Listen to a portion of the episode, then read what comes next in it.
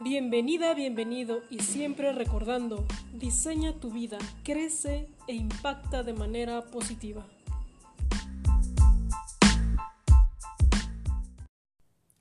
Hola, hola, ¿qué tal? ¿Cómo están? Eh, bienvenidos a este podcast y hoy vamos a grabar eh, otro episodio muy, muy interesante con un compañero amigo también conocido en la música llamado Osvaldo Martín del Campo que bueno, él tuvo una trayectoria, trayectoria más enfocada en, yo me acuerdo mucho que hacíamos mucho escena, ¿no? En, en, la ópera, eh, nos guiaba en toda la parte de producción, nos decía cómo interpretar el papel, cómo actuarlo, y era el de las ideas súper locas que a veces teníamos que interpretarlo, ¿no? A lo mejor tenías a, un médico que me tocó interpretar, pero ahora yo era un chamán, entonces era súper, súper interesante todas las ideas que se le ocurrían a Osvaldo.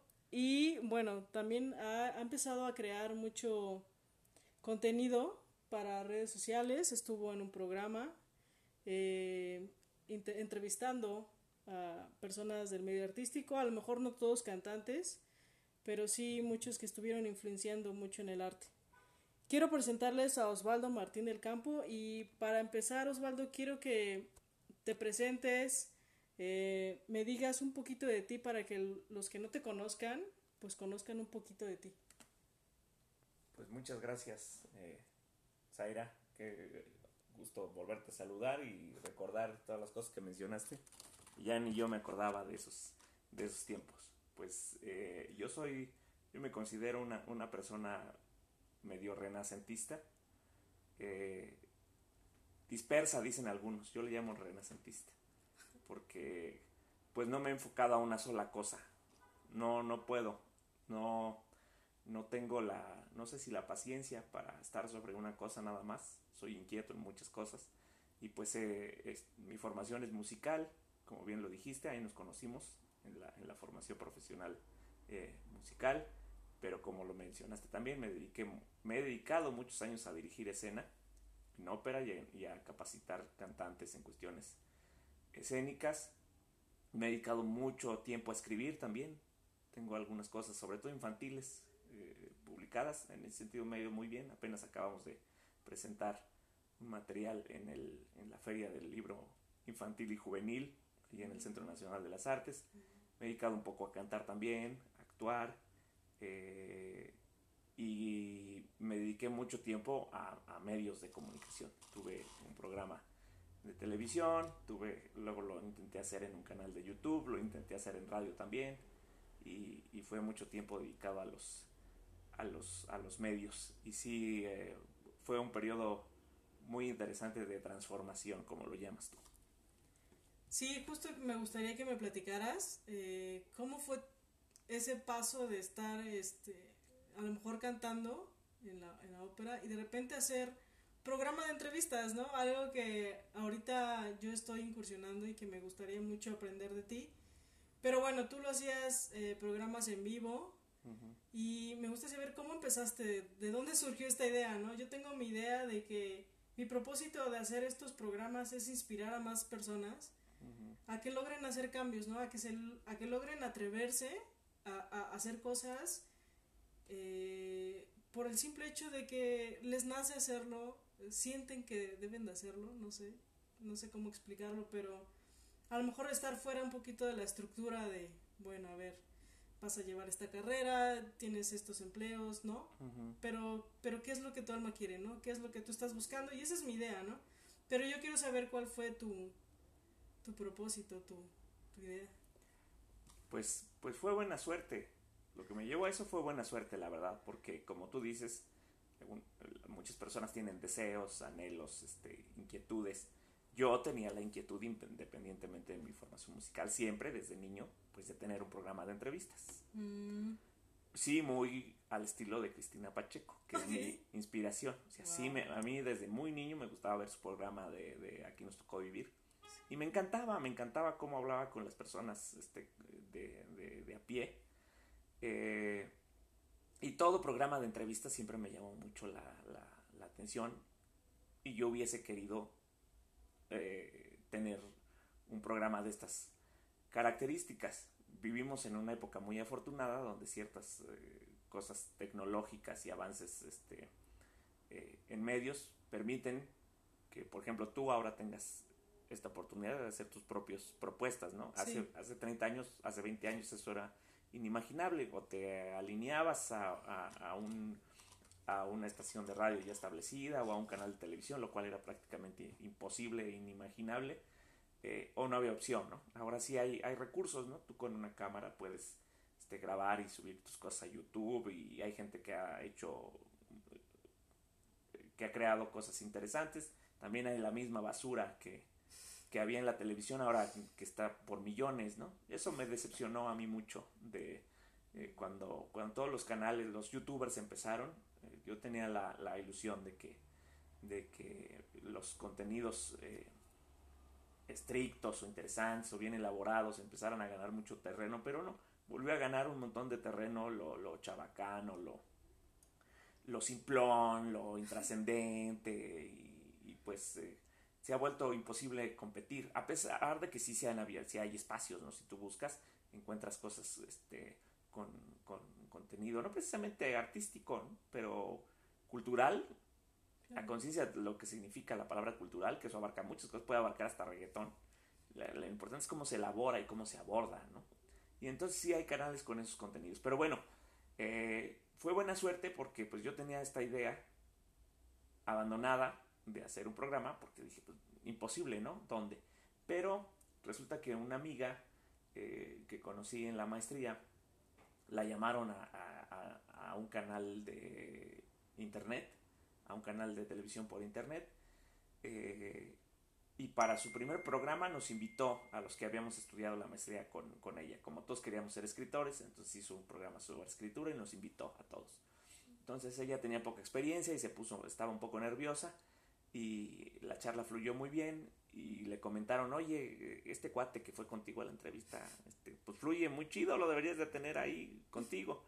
Entonces me invitó, me dijo, ¿sabes qué?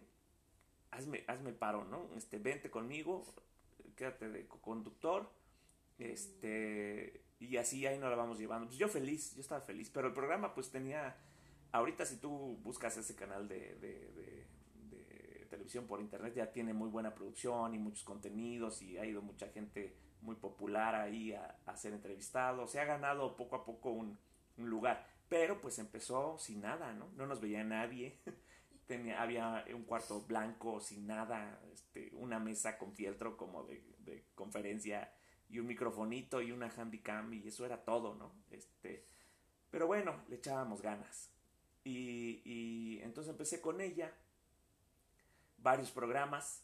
Eh, yo le ayudaba con, a, conseguir los, este, los invitados. Eh, yo estaba feliz y luego a ella le ofrecieron un muy buen puesto en gobierno y me dijo, ¿sabes qué? Pues como voy a estar en gobierno, pues y yo quiero que el programa no tenga línea, pues lo voy a tener que dejar porque, este, pues no, no, no puedo. A mí me gustaría que, que, que tú, que siguiera el programa con libertad de, de, expresión, que se pudiera decir lo que sea, ¿no? Y yo en la posición en la que voy a estar, pues no, no va a ser posible quédate con él. Dije, órale pues, y este, ahí le cambiamos el nombre, antes se llamaba, el que ella tenía se llamaba Otro Punto de Vista, nosotros le pusimos a voz plena, porque la idea era al principio solo hablar de ópera, y después entrevistamos artistas de muchas otras disciplinas, este, y así empezó, seguimos con la mesita y el cuarto en blanco, y después este, empezó a crecer el, el proyecto y yo empecé a tener mucho aprendizaje. Ok, entonces entiendo que todo fue a raíz de, que se quiso crear un programa para entrevistar a ópera, bueno, personajes de ópera. Tú entraste y después lo continuaste. ¿Cuánto tiempo duró? Bueno, el programa al principio lo que ella tenía era para entrevistar todo tipo de, personas relacionadas con la cultura. Después yo lo quise hacer solo de ópera y así es cuando, cuando yo me quedé con el programa.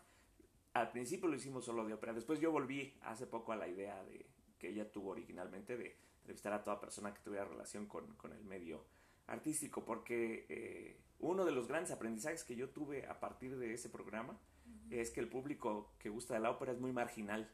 O sea, son poquitos, son realmente poquitos. Eh, y, marginal no en el tono despectivo, sino en el tono que es, una población que está muy al margen del, del, grueso de población que gusta de otras de otras cosas, ¿no? La gente que gusta, por ejemplo, de, de la música electrónica no es marginal, es una inmensa mayoría, ¿no? La, la, gente que gusta de incluso reporteros de medios importantes, especializados en ópera, por su trabajo, por su deber, no tanto por su curiosidad, me llegaban a decir de periódicos importantes, me llegaban a decir, es que la verdad es que en México a nadie le importa la ópera, ¿no? Y tienen razón, este, yo pensaba que andábamos por un 5% de, de, de, de, la población y no es cierto. Este, por ahí el, el Universal si en alguna ocasión hizo un ejercicio estadístico y no, no somos ni, ni, ni el punto ni el 0.5%, ¿no? O sea, realmente es muy poca la gente a la que le interesa la ópera, pero los que están en eso creen que sí son muy importantes y creen que sí es muy relevante. Ahí empezaron mis sorpresas. Este, ese programa fue conocer a más personas relacionadas con el medio me hizo este, descubrir por dónde andábamos y me hizo descubrir que, que, si solo me dirigía a la gente que le gustaba la ópera no íbamos a crecer nunca. Entonces tuve, tuve que este, abarcar otras, otras eh, a gente de, otros, eh, de otras áreas, de otras disciplinas artísticas, para aumentar las posibilidades de, nuestro, de nuestra eh, audiencia. Y así duramos cinco años aproximadamente con algunas interrupciones. Primero fue una temporada muy larga en el canal, eh, en el canal de, televisión por internet, fueron como tres años. Luego tuvimos, intentamos hacer este, nuestro propio canal de, de YouTube independientemente del, de este canal de televisión. Luego intentamos el radio, ahí nos fue bastante bien, este, es amable este, este formato. Y luego regresamos al canal, poco más de un año este, y apenas terminamos, digamos, la última temporada por ahí de, del mes de, de agosto de este, de este año, pero pues prácticamente fueron ininterrumpidos, o sea, ya sea en el radio, ya sea en el canal de YouTube, pero siempre estuvimos presentes este tiempo y yo espero que el año que entra, 2020, lo volvamos a estar. Me encanta porque yo soy de la idea de empieza en pequeño y piensa en grande. Ajá. Entonces, la historia que me dices de, de cómo empezaron también siendo en un cuartito. Así es. Con poca producción, pero con muchas ganas de crear contenido, contenido de valor, ¿no? Para, para las personas. Eso me, me gusta muchísimo. Y el cómo te hayas dado cuenta de que a lo mejor, y eso fue en el proceso, ¿no? Porque a lo mejor no lo tenías previsto antes, pero te empezaste a dar cuenta de que la audiencia era muy, era mínima, entonces tuviste que ampliar tus horizontes y decir, bueno, voy a, voy a entrevistar a personas de otros medios artísticos. Y ahí mi pregunta es, ¿qué retos tuviste, no? Al tener que contactarlos, porque entiendo que tus programas eran en vivo. Y entonces ellos tenían que ir al programa, tenían que estar a la hora de la transmisión en vivo. Y luego no solo eso, sino a lo mejor el tú poder conectarte con la persona para que fluyera la entrevista, ¿no? Porque también entiendo que uno como artista pues puede ser a lo mejor un poco frío, no sé, no, no sé, es mi, mi, mi interpretación, pero me gustaría saber de ti, ¿cómo fue? Pues no fue fácil, realmente no fue nada, nada, nada fácil porque pues también yo aprendí a tenerle mucho respeto a, aquellos que están especializados en medios de comunicación, porque pues es una área de conocimiento muy amplia para que las cosas salgan bien. Y yo me interesé en que las cosas salieran bien. Entonces yo recibí muchos regaños de gente especializada en, medios eh, porque no había un guion, porque este, no había una estructura del programa al inicio, ¿no? Pues sí, yo me lancé como el borras. Entonces, eh, este, pues yo empecé a darme cuenta que tenía que que tenía una responsabilidad en cuanto al contenido.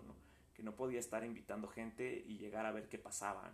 Que era mi obligación para, para el público y para los, la gente cargada de producción, pues tener un guion, establecer cómo iba a funcionar el programa, establecer las preguntas eh, al, invitado, este, eh, tuve que tomar decisiones, ¿no? Yo pensé que no era relevante que, el programa tuviera un, una línea definida y sí era importante, o sea, eh, yo tenía que decidir si, por ejemplo, solamente iba a entrevistarlos eh, de la forma fresa, por así decirlo, o sea, solamente de lo que ellos querían hablar, o si le iba a meter duro al, al, al debate, porque muchas veces se prestaba, ¿no? si, iba, si les iba a aventar este, preguntas de repente, si alguno traía, eh, si, porque a veces entrevisté a personas que tenían que ver con cargos públicos, etcétera, si les iba a aventar algo, eh, pues un poco incómodo para saber de forma más concreta eh, información que le, que le, pudiera interesar a la, a la audiencia o si no me iba a meter en esos, en esos rollos. ¿no? Entonces sí lo tuve que definir. Por ejemplo, definí que, que, que, que podríamos tratar temas álgidos siempre y cuando el invitado estuviese de acuerdo. ¿no? Entonces aprendí que yo tenía que preguntarle al invitado antes por dónde quería que lleváramos la, la, la entrevista. Entonces el invitado se empezó a volver, sí lo establecí como el centro de, del, del, del, programa, que él, se sintiera, él o ella se sintieran cómodos, ¿no? Eh, y eh, eh, porque pudo, de, pudo ser el centro no el invitado, sino el contenido, ¿no? O sea, mi contenido es primero, ¿no? Entonces, si mi contenido es el centro, ya no importa que el invitado se sienta contento o no, siempre y cuando yo esté tocando mi, el contenido que yo quiero. Entonces, todas esas cosas que yo pensé que no importaban, y ya tuve una actitud que a mí no me gusta de muchos profesionistas o de mucha gente que es, y me, recrimino por eso, es, a ver, eh, en un inicio, eh, pensado que lo, que lo que hacía un profesionista de medios de comunicación era muy fácil. Muchas veces creemos eso, ¿no? La gente que había una amiga que me, violinista que me decía eso. Dice, es que todos los de una disciplina artística creen que lo de que hacen los de las otras disciplinas es muy fácil. O sea, los, los, los músicos creen que bailar es muy fácil. Este, los, los bailarines que creen que cantar es muy fácil, los cantantes creen que actuar es muy fácil, este, y de esta manera no hay un respeto por, por la profesión eh, de, los, de los demás. Entonces yo ahí aprendí a este, eh, respetar mucho el oficio del, del, del, comunicador. Entonces sí, sí fue muy, muy difícil ir, ir aprendiendo todo eso este, después de los regaños yo también me defendía porque decía, yo llegué a comentar, sí, ok, ya que estoy aprendiendo más sobre el proceso, me estoy dando cuenta que es bestial, porque yo, todo, yo lo estoy haciendo todo. Yo no tenía alguien que me ayudara, o sea, supuestamente yo como locutor tenía que haberme dedicado a esos nada más. Uh -huh. No hubiese tenido que ver con publicidad, no hubiese tenido que ver con difusión, no hubiese tenido que ver con este, agenda, y yo tenía que, yo hacía solo todo eso. Yo tenía que eh, buscar al invitado, yo tenía que agendarlo, yo tenía que divulgar el programa una vez que estaba realizado, este, yo tenía que realizar el guion, entonces sí empezó a ser una carga, este, o sea, si es una chamba, si es, si es una chamba, me ocupaba un tiempo importante a la semana que todo eso estuviera resuelto. Y luego fue muy difícil porque yo no soy, yo no sé cómo se le llama ese padecimiento o esa fobia, pero a mí no me gusta hablar por teléfono con la gente. Este, le tengo pavor a hablar por teléfono. Incluso cuando me marcan, es así de un miedo a contestar. No me gusta, hay una, hay una sensación incómoda de hablar eh, por teléfono, pero entonces romper esta barrera, porque muchas veces tuve que hablar con gente que yo no conocía. Romper esa barrera para especificarles a qué horas tenía que ser la cita, de qué se trataba, cómo se llegaba, este, porque el invitado te empieza a preguntar muchas cosas, no nada más es este, ven y ya, ¿no? Es este, dónde se va a transmitir, de a qué horas a qué horas es, cómo hay que ir vestido. Algunos no sabían si era solo radio o televisión, no sabían dónde se transmitía y ellos preguntan y preguntan y hay que estarlos atendiendo, ¿no? El invitado, como te repito, para mí el invitado era primordial, que siempre estuviera eh, feliz. Por ahí en algunos momentos, de, algunos periodos, eh, tuve, tuve un poco de, de ayuda y le agradecí, la verdad, este, cualquier otra mano que entrara este, era, era, era importante para manejar ese barco, pero fue poco tiempo. Después volví a estar solo y, y, y, fue, fue durísimo. Hasta ahorita que lo platicamos me doy cuenta que, era, que no era tan sencillo como, como parecía, pero todos te reclamaban, ¿no? ¿Por qué no? ¿Por qué este? Y esa era una parte que tuve que aguantar, ¿no? ¿Por qué no mejor es así? ¿Por qué no es de esta manera? ¿Por qué no es de esta otra? ¿Por qué no mejor a este entrevistado le preguntaste esto? ¿Por qué no mejor les preguntaste lo otro? Seguramente este, eres partidario de no sé quién, o sea, en cuanto uno se pone frente a una cámara o un micrófono, van a empezar a lloverte los comentarios, ¿no? Y regularmente los, los, los, los críticos serán los más, ¿no? Eh, también llueven las, las, felicitaciones, también hay mucha gente que te apoya te echa porras, pero de repente sí hay que estar acostumbrado a que va a estar durísimo también la parte que te, que te, que te critica, que te juzga, que, que es, es, es muy difícil. Esa fue una sorpresa amarga para mí. Llegué a invitar a personalidades muy este, eh, controversiales y yo tuve que asumir que mucha gente dio por hecho que yo tenía las mismas posturas de mis invitados. Entonces, que si yo invitaba a, una persona que tenía opiniones radicales sobre las instituciones, entonces yo también seguramente tenía esa, esa, esa postura. No, no logré independizar mi, mi, la imagen que, te, que, que, mi imagen de la de, de la de mis invitados llegué a pagar precios caros por, por tener el, el, programa. O sea, mucha gente dejó de darme trabajo, este, literalmente por tener el programa, por, por, por que la gente fuera a expresar su opinión. Yo sí me espanté, yo pasé por el miedo. La verdad, yo pasé por el miedo.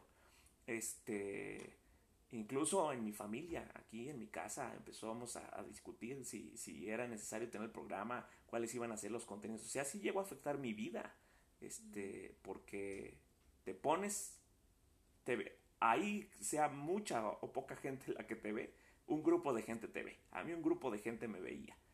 Y, este, y mucho de ese grupo de gente tenía que ver con, el, con, con mi trabajo, con mi vida profesional. Entonces, este, llegó a ser duro, de repente fue a llegar una, empezó todo con muchas ilusiones, ay, qué padre, vamos a tener un programa, este, y después empezaron las sorpresas amargas, ¿no? no todo fue, no todo fue dulce. Hubo muchos, muchos, muchos momentos muy, muy, muy amargos este, por, por tener ese, ese, ese programa. ¿Cómo, atravesaste esos procesos amargos? Pues sí fue bien difícil, fue, fue muy difícil porque este, y, requirió mucho tiempo, no, no, no fue fácil. Eh, yo, yo conocí a, mucha gente que hoy es, que hoy, de la cual hoy me jacto de su amistad, a través de ese programa que de otra forma no los hubiese conocido jamás. Este, pero también eh, me hice de enemigos, y yo no tenía enemigos, o al menos no, no consideraba que yo tuviera enemigos, y, y, de repente me hice de muchos enemigos gratuitos solamente porque, porque la gente, porque invitaba gente que daba su, su, su opinión, ¿no? Y de repente, este, pues era para mí muy frustrante, eh, yo sí lo llegué a tratar hasta en terapia, ¿no? O sea, tengo mi programa y para mí es frustrante el llegarme a enterar de que, oye, fíjate que, que, no se te dio tal oportunidad o te cerraron una puerta en no sé dónde porque eh, invitaste a determinada persona, ¿no? Porque tú, porque, porque aparte yo sí me jacto mucho y, y sí sigo este, muy orgulloso de eso, que a pesar de que el público de ópera es marginal, y que éramos, que somos un círculo muy cerrado, éramos el único, y somos creo hasta ahora, hasta el día de hoy, éramos el único espacio que le entraba al tema del mundo operístico desde un, desde un, eso estaba bien definido, por ejemplo, en el perfil que yo tenía del, del programa, que sí tenía un perfil crítico, ¿no? que no, no, este, eh, si bien el, el, centro era el invitado, este, no por eso íbamos a estar exentos de reflexionar, ¿no?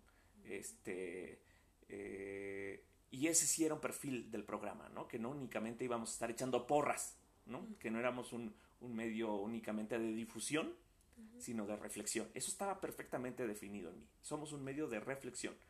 Y, eh, y, eso es lo que a mucha gente no le gustó. Y hasta el día de hoy, tú investigale qué, qué medios hay que divulguen la ópera. La revista Pro Ópera, este, no me parece que sea un medio eh, crítico. Sí, hay por ahí algunos de los que escriben ahí, como José eh, eh mercado, le, le, echan este, mucha inteligencia a, su, a sus este, reseñas operísticas, ¿no?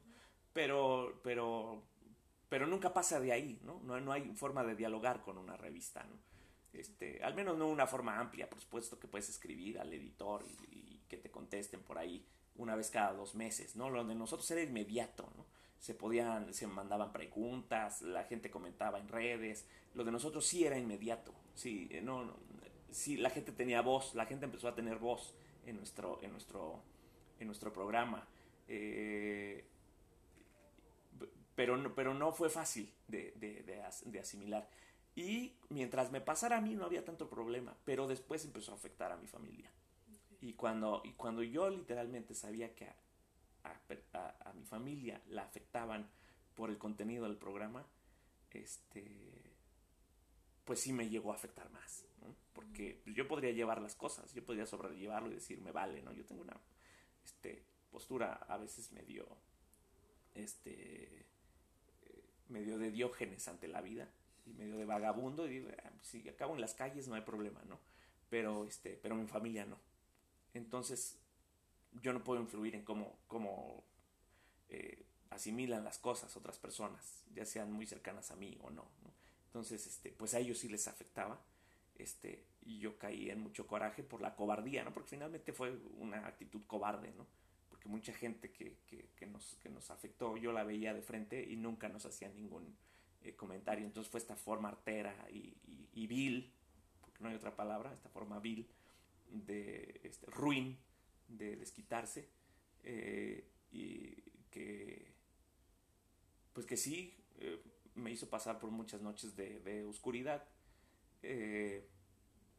y te, digo, pues lo, lo tuve que sobrellevar con mucho diálogo aquí en la casa, platicando con muchos amigos, desfogándome, lo, lo mantuve en terapia hasta que te das cuenta que tampoco es tan importante, ¿no? que tampoco es tan importante y que estás aportando algo. Cuando yo me di cuenta, como tú lo dices, que el programa estaba aportando algo y que por eso nos odiaban tanto, empecé a, encontrar el sentido. Dije, ah, ok, es que de esto no va a haber una recompensa económica, sino la, la satisfacción de decir estoy haciendo algo. Y yo creo que bajita la mano, el programa sí hizo algo. El programa sí, sí invitaba a la reflexión, sí hizo que mucha gente se preguntara cosas, sí fue un espacio, si no, también yo tuve mucho miedo de que en un momento se convirtiera, se convirtiera en la señorita Laura, ¿no? Y empezaran este, los, los catorrazos, que eso me tiene muy decepcionado de las, de las redes, ¿no? Las redes ya son la señorita Laura, ¿no? Todo es este, burla, es este, eh, una crítica majadera, este, artera, dolosa, este, ignorante, eh, burda, este, barata. Entonces, este, eh, y el programa no era así, el programa no era así. Entonces, este, a veces creo que sí se nos pasó un poquito la mano y pudimos filtrar más, pero generalmente estábamos muy cuidadosos en ese sentido. Entonces, cuando yo empecé a darme cuenta que sí estábamos aportando algo, aunque no se nos reconociera, eso fue bien importante. Aunque no se nos reconociera, me hizo entender que valía la pena. Y mucha gente nos apoyó, mucha gente nos felicitaba y este, creamos ámpula, mucha gente nos evitaba y yo creo que eso era importante también. O sea, porque no nos fueron indiferentes, no fuimos indiferentes y, y, y, creo que, que, que así fue como pasamos por esa, por esa oscuridad. Bueno, yo no sabía esta parte de, de, ti, de, de esta historia, porque al final sí, o sea, tú tienes una intención y a veces no todo el mundo lo va a aceptar de la manera en la que tú a lo mejor lo estás intencionando. Pero me gusta saber que a pesar de, de todo este desarrollo, pudiste encontrar el sentido, ¿no? Pudiste aclarar tu mente y decir, entonces estaba, estaba haciendo las cosas bien porque yo me sentía bien, ¿no? Hacer esta reflexión, ¿no? Hacia las demás personas.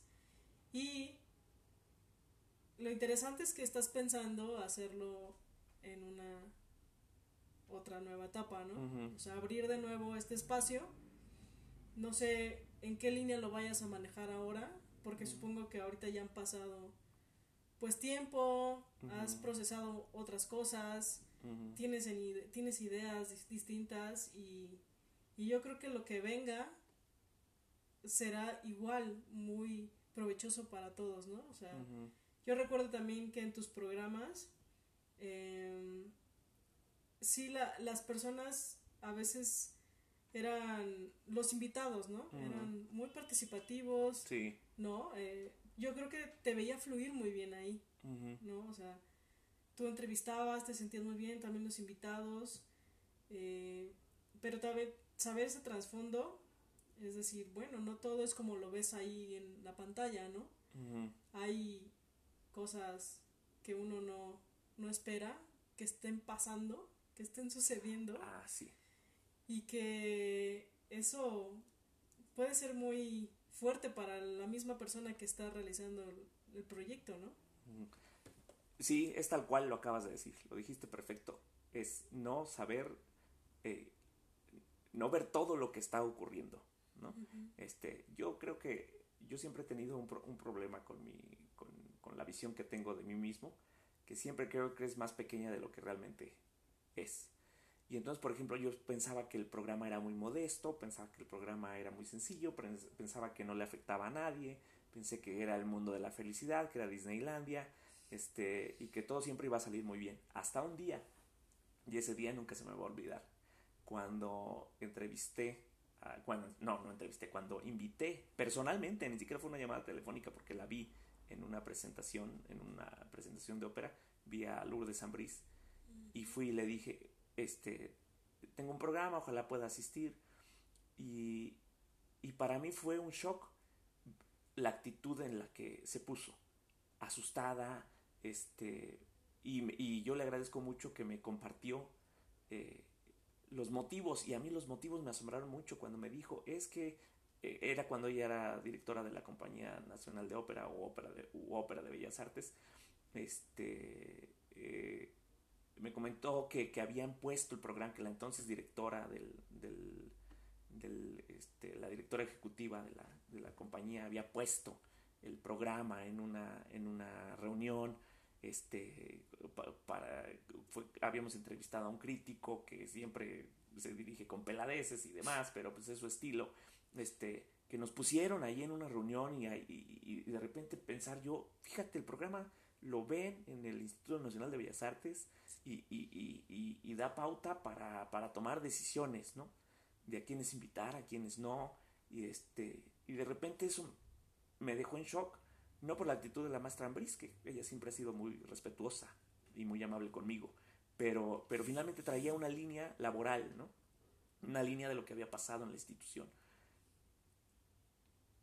Y eso a mí me dejó frío, me dejó frío, dije, o sea, esto está más grande de lo que yo pensaba. Y esto este, es, este, lo tengo que manejar con más cuidado del que yo pensaba, Creció demasiado y, este, y sí debió ser porque mucha gente nos buscaba para, ir al programa, Mucha gente quería ir a echar, este, y tuve que llegar a contener a gente y decirle, no vas a ir a echar, es por ejemplo muchos no lo saben, ¿no? No vas a ir a echar, este, eh, pues desmadre, sí, literalmente, este, armar un relajo, porque mucha gente sí me decía, es que hay que armar un relajo y hay que ir a, ahí sí a una cuestión ya muy señorita Laura, ¿no? Muy chabacana, de, apasionada, este, de, ir a echar, echar este, controversia gratuita, eh, y, tuve que filtrar en ese sentido porque no quería que se convirtiese en, en, eso, pero llegamos a tener programas fuertes, ¿no? Este, eh, alguna vez hubo dudas de un, de un premio que se dio en el, en el concurso Carlo Morelli y el ganador me llamó y me pidió y me dijo, este, yo quiero hablar, quiero defender mi postura. Este, y se armó, se armó padre, entonces fue él eh, con algunos este, disidentes, este, se platicó ahí, eh, hablamos con Francisco Araiza en vivo, entonces, este, si, si, el programa me hubiese ocupado todo mi tiempo, quizás todavía estaremos haciendo algo todavía más grande, ¿no? Pero, pero sí empezó a, a, ocurrir que yo no veía la dimensión que tenía el programa. Entonces entiendo que también si no te, o sea, si tú te hubieras metido de lleno, hubieras eh, a lo mejor crecido más, ¿no? Pero también está tu, tu parte artística, tu parte de cantar, de, crear música, y, y, eso también te ha llevado a que estés enfocado también en eso, ¿no? Entonces es como decir, bueno, sí esto me ha llevado a crecer porque el programa sin duda creo que te hizo romper barreras, ¿no? Te hizo reflexionar mucho acerca también de la historia de tus invitados y de todo lo que se estaba propagando, ¿no? Y que a lo mejor no te habías dado cuenta. Y entiendo que entonces lo quieres eh, retomar de nuevo o estás ahorita más en tu área de cantante. No, pues el área de cantante no ha sido tan grande como yo esperaba, ¿no? Este, hace poco tuve algunas satisfacciones grandes en ese sentido. Este, pero sí en el, en el lado, por ejemplo, de la dirección de escena o de la docencia, sí, sí se empezaron a cerrar puertas. Yo tuve que tomar decisiones. O me voy de lleno solamente al programa, o todavía filtro más este, su, su pues no su contenido, sino la, el tratamiento del contenido, que es diferente, para este para que no estalle, ¿no? Y estuvo bien porque ¿en qué momento se vuelve un programa sensacionalista? ¿En qué, en qué momento se vuelve la crítica sensacionalismo? Entonces, estuvo bien estar tratando de filtrar y de contener, no, no por miedo, sino porque no se volviera, y a veces creo que en un par de programas sí, sí, sí, sí se volvió este sensacionalismo. Eh, también tuve la oportunidad de ser autocrítico, que es algo que yo critico mucho en los que no lo son. es que no eres autocrítico. Yo sí traté de ser muy autocrítico, es decir, este, no, pues, eh, aquí sí nos pasamos, esto no puede volver a pasar, ¿no? No, no podemos volver a abordar un contenido este, de, esta, de esta manera. Y entonces este, queremos retomarlo, pero creo que tenemos muy, muy claro, o sea, seguimos siendo críticos, eh, seguimos este, críticos y amenos a la vez.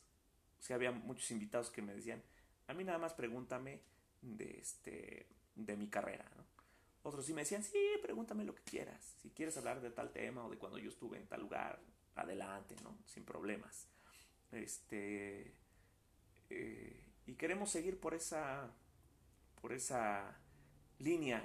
Solamente queremos. serían unas cuestiones de formato, de forma, no de fondo, lo que queremos eh, cambiar. Quizás ahora sí tengamos que ir a donde están los invitados, como haces tú, este, entrevistarlos en su lugar de, trabajo, de desarrollo, o en su casa, o en algún otro espacio, y este, ya no estarlos llevando a un estudio de televisión, sería solamente todo, sería solamente en ese sentido eh, el, cambio. Pero pues, yo creo que ya mucha gente nos ubicó, sabe exactamente de qué vamos. Eh, y aprendí a, no tenerle ya miedo a la gente que está en puestos públicos.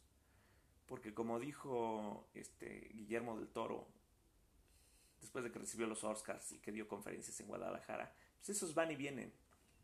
Y uno no puede estar atenido a lo que, a lo que ellos digan, piensen, dictaminen, les guste, no les guste, porque se van, este, se mueven y en poco tiempo, a veces en menos de los seis años. Y lo que, lo que un creativo está haciendo, eso permanece. Por ejemplo, yo todavía pongo a voz plena en, internet, en YouTube, y me, y me sorprendo de ver toneladas, ¿no? Decenas de programas. Y digo, Dios mío, ¿a qué horas pasó todo eso? Decenas de programas. Y ver los invitados que tuvimos, a Javier Camarena, a Iván López Reynoso, a Enrique Dimec, a Raquel Pankowski, a, este, a Maribán Martínez. Eh, y de repente ver todo, todo, lo, que, lo, que hicimos, pienso, pues eso va a permanecer, ¿no? O en mi tarea, en mi trabajo como escritor, digo, bueno, pues mis libros ahí van a estar, ¿no? Aun cuando yo, cuando yo me muera.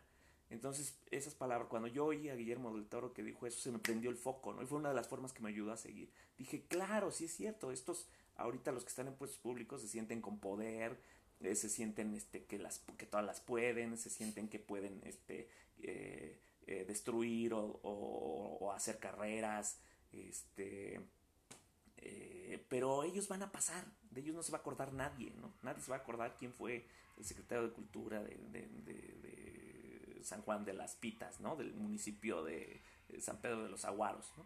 Eh, eso eh, dependerá su trascendencia de qué tanto apoyen a, los proyectos inteligentes, ¿no? Eh, pero realmente puede ser ingrato porque hay secretarios muy buenos, ¿no? Secretarios y secretarias que hacen muy bien su trabajo. pero, pero su trabajo es, es, es, es, es, pasar, ¿no? Como, como dice la canción, ¿no? Eh, eh, pero lo nuestro es pasar, dice la canción, ¿no? Eh, es que no me acuerdo de lo que dice antes de, de esa parte de la letra, pero, pero dice eso, ¿no? Lo, lo, lo, nuestro es pasar. Entonces, este, pues sí, el funcionario público pasa. Bueno o malo, pasa. Y, y, el, y, el, trabajo que tú quieres, el trabajo creativo, ese está destinado a permanecer. Entonces, pues sí, a lo mejor un, un funcionario te cierra las puertas, a lo mejor este, eh, encuentras eh, poca empatía, a lo mejor hay quien te, quien te quiere este, anular, pero va a pasar. Y el trabajo que tú hagas, aunque no tenga el reconocimiento en su momento, eh, ya está hecho, va a permanecer, puede ser como una semilla, que en el momento, quizás cuando es, esos funcionarios mueran y tú mueras también, florezca ¿no? y crezca y todo lo abarque, pero, pero es, es, un, es, es, es ver a futuro, ¿no? Entonces, este, eso me transformó mucho en ese sentido, darme cuenta de, de, de, eso. Tuve que perder miedo porque esto tuve miedo, ¿no? No, me van a cerrar puertas, este, ya no me van a llevar a trabajar a no sé dónde, hasta que yo me vi abajo de las, de las instituciones, ¿no? Uh -huh. como, como un siervo, como un sirviente que tenía que atender a su majestad, el amo, ¿no? Y después me di cuenta de que no era cierto, de que yo tenía que verme arriba de ellos y que si ellos no veían el valor de mi trabajo, eso era problema de ellos, no mío. Y este, entonces tuve que aumentar mi estima y decir, no, no importa. Que hagan lo que quieran, que piensen lo que quieran, que se enojen, que hagan las rabietas que quieran. Este, mi trabajo va más allá, o mis proyectos van más allá de, de, la, de la visión burocrática o temporal. Entonces, este, eh, sí hubo periodos de oscuridad, pero creo que, que, llegamos a, buen puerto y mucha gente de, de, de, mucho valor nos llegó a conocer, fueron invitados frecuentes al programa, este, nos apoyaron siempre este, y, y quien más nos conoció se llevó una buena impresión de nosotros. Los que siempre nos criticaron ni siquiera se nos acercaban, nos veían de lejos, se hacían chaquetas mentales del programa.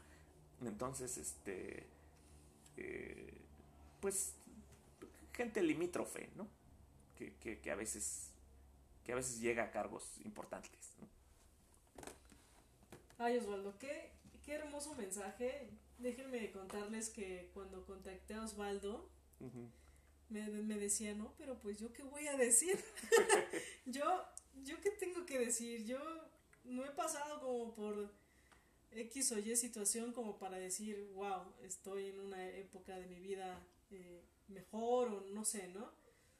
Pero yo le decía a Osvaldo, sí, o sea, yo, yo sé que tú tienes una historia en el programa, yo sé, y ahorita todo lo que nos compartes, wow, o sea, uh -huh. sí, sí tuviste que aprender muchas cosas, pasaste por ciertos momentos muy difíciles, y que para mí, yo creo que para la audiencia nos dejan mucho aprendizaje, ¿no? Porque no es solo el, el hacer las cosas, sino que tenga un trasfondo muy, eh, muy llenador para ti, uh -huh. ¿no? Y, y, que tú lo veas como algo grande, que, que quieres trascender en eso, ¿no? Sin importar también muchos miedos, que sí es súper complicado. Eh, yo también, digamos, he pasado por, dices, bueno, voy a invitar a cierta persona, a lo mejor te, te dicen no, hay muchos nos, uh -huh. ¿no? Pero al final luchas, uh -huh. ¿sabes? Es, sí quiero esto eh, y quiero que pase a, a, más, a más gente.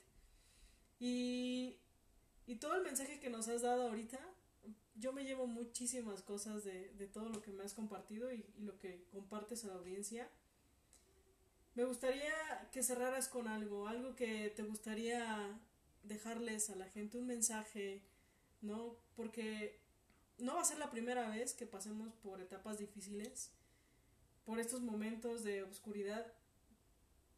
Y quiero que, que podamos estar del otro lado, ¿no? Pasar. ¿Qué, uh -huh. ¿Qué, herramientas? ¿Qué es lo que tú les dirías? Pues es que el mensaje ya lo dijiste tú muy claramente. Realmente el cierre lo hiciste tú muy bien cuando nos recordaste que, este, que los momentos oscuros van a seguir porque la vida es así. No hay, este, yo creo que muchos ya hemos pasado por todos los cursos de, optimismo y meditaciones y por todas las religiones y por todas las filosofías. No importa por dónde pase uno, este, siempre te das cuenta que, que nunca va a haber una felicidad permanente, ¿no? Que eso no existe, ¿no? Que, que, que los momentos de oscuridad van a, van a seguir. Mucha gente, yo una de las cosas que estoy muy orgulloso, por ejemplo, es de mi matrimonio, de que hemos eh, estado juntos muchos años y mucha gente dice, ¿por qué siguen juntos? A ella le dicen, si él es así y asado, y a mí me dicen, ¿cómo puede ser si tú lo que quieres es otra cosa? Y yo creo que algo de lo que ha funcionado es que este, eh, nos, nos, hemos, nos hemos dicho eso, ¿sabes qué? Te voy a fallar. Y tú me vas a fallar. Y no siempre vamos a estar bien. Y te voy a decepcionar. Y, y, y, y me vas a decepcionar. Pero, pero este, pero, pero, veo algo en ti que, que, vale la pena, que los momentos en que estaremos bien serán muy buenos y, que valdrá la pena entonces este, seguir. Y eso nos ha ayudado a no ponerle maquillaje. Entonces, este, creo que no ponerle maquillaje a la vida eh, funciona. No, no, no decir, creo que el pesimismo radical funciona, porque hay un pesimismo, este, pues light, ¿no? Que es este, eh, uno puede ser feliz a pesar de las adversidades, ¿no? Ese es light. Pero uno radical es, este, la vida solo son adversidades. Aún, aún cuando tú creas que estés bien, aún cuando tú creas que las cosas están bien, no lo están, ¿no? En realidad siempre están mal. Este, y yo, yo creo un poquito eso, que, que, el mundo sí es un lugar bien complicado, un lugar de, mucho sufrimiento, un lugar de, una, batalla campal. Lo veo todos los días disfrazada, ¿no? Este, no nos agarramos a, botellazos y a palazos y a, y a, balazos porque, pues porque hay éticas, ¿no? Y porque hay contenciones culturales, ¿no? Pero veo al, al veo al ser humano agresivo, veo al ser, al ser humano más naturalmente bueno que malo. No, al revés perdón, sí, a conciencia lo digo, veo al ser humano más es naturalmente malo que bueno, lo veo, lo veo muy agresivo, muy, con una naturaleza muy agresiva, eh, pero creo que a pesar de todo eso vale la pena estar aquí, si estás a conciencia, ¿no? Si estás con la idea que siempre la, me ha fastidiado mucho, ¿no? Y la gente que me conoce lo sabe, esta idea de, de, de, de película de Disney, de este, hay magia y este, podemos salir a cantar a las calles y, y, voy a encontrar a, a, a, mi, a mi pareja perfecta y felices para siempre. No, pues eso es maquillaje, por eso la gente se divorcia y sufre y, y, se odia a sí misma, ¿no? Porque no entra en esos estándares tan altos, ¿no? Porque por más que, que a mí me gusta mucho la comedia musical, ¿no? Pero por más que a mí me guste, este, no sé, Hello Dolly, pues no voy a salir a las calles y la gente va a estar cantando conmigo cuando me sienta bien, ¿no? Eh, eso, eso no existe, no existe, ¿no? Y cuando tengo un problema en mi casa o conmigo mismo, pues no basta con que cante una canción muy triste para que, para que desaparezca, ¿no? Hay, una, hay una frase de un escritor que a mí me encanta, que dice, este, no importa qué tan rápido viaje la luz. Decimos que la luz es la, tiene la velocidad más, más, más nada, nada viaja tan rápido como la luz, ¿no? Pero no importa qué tan rápido viaje la luz, a donde quiera que llegue, será para darse cuenta que la oscuridad ya estaba ahí, antes de que ella llegase.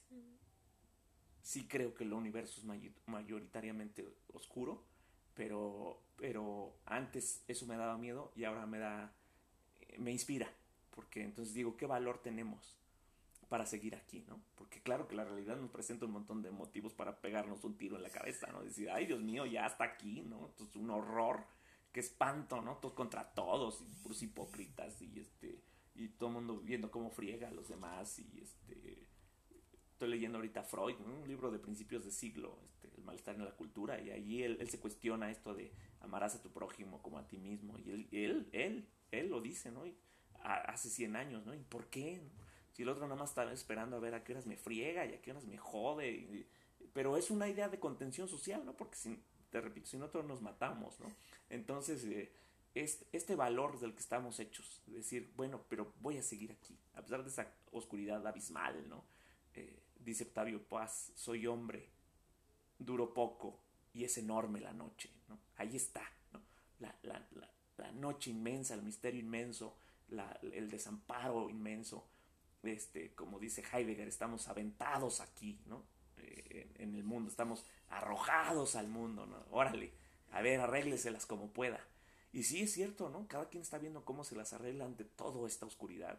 Y esa posibilidad de valor del ser humano, de aún así le voy a entrar y aquí voy a seguir y me voy a despertar y voy a seguir vivo y voy a procurarme sano para estar aquí, eh, es de un valor, de una valentía, más de una valentía asombrosa. Y creo que eso me inspira y, creo que a pesar de, este pesimismo radical, eh, esta, esta luz del ser humano de poder decir, voy a, a pesar de que soy naturalmente malo, voy a ser bueno, eso es lo que a mí me inspira. Eso es lo que a mí me inspira el, el, poder dar esa transformación. Es decir, a pesar de que como ser humano me sé malo, voy a optar por ser bueno. Eso me, parece que es de, un, de, un, eh, de una alquimia, literalmente hablando, de una alquimia, de transformar el plomo en oro.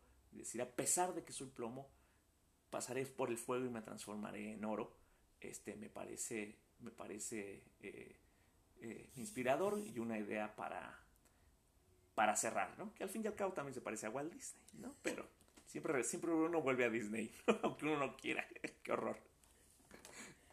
Muchas, muchas gracias Osvaldo. Sí, en realidad escuché por ahí que la diferencia química entre el plomo y el oro es mínima, ¿no? O sea, en, realidad solamente se necesita un pequeño cambio para que tú puedas eh, seguir creciendo, brillar y poder eh, propagar esa luz a los demás, ¿no? A lo, mejor no a todo el mundo, pero sí al menos a tus seres queridos.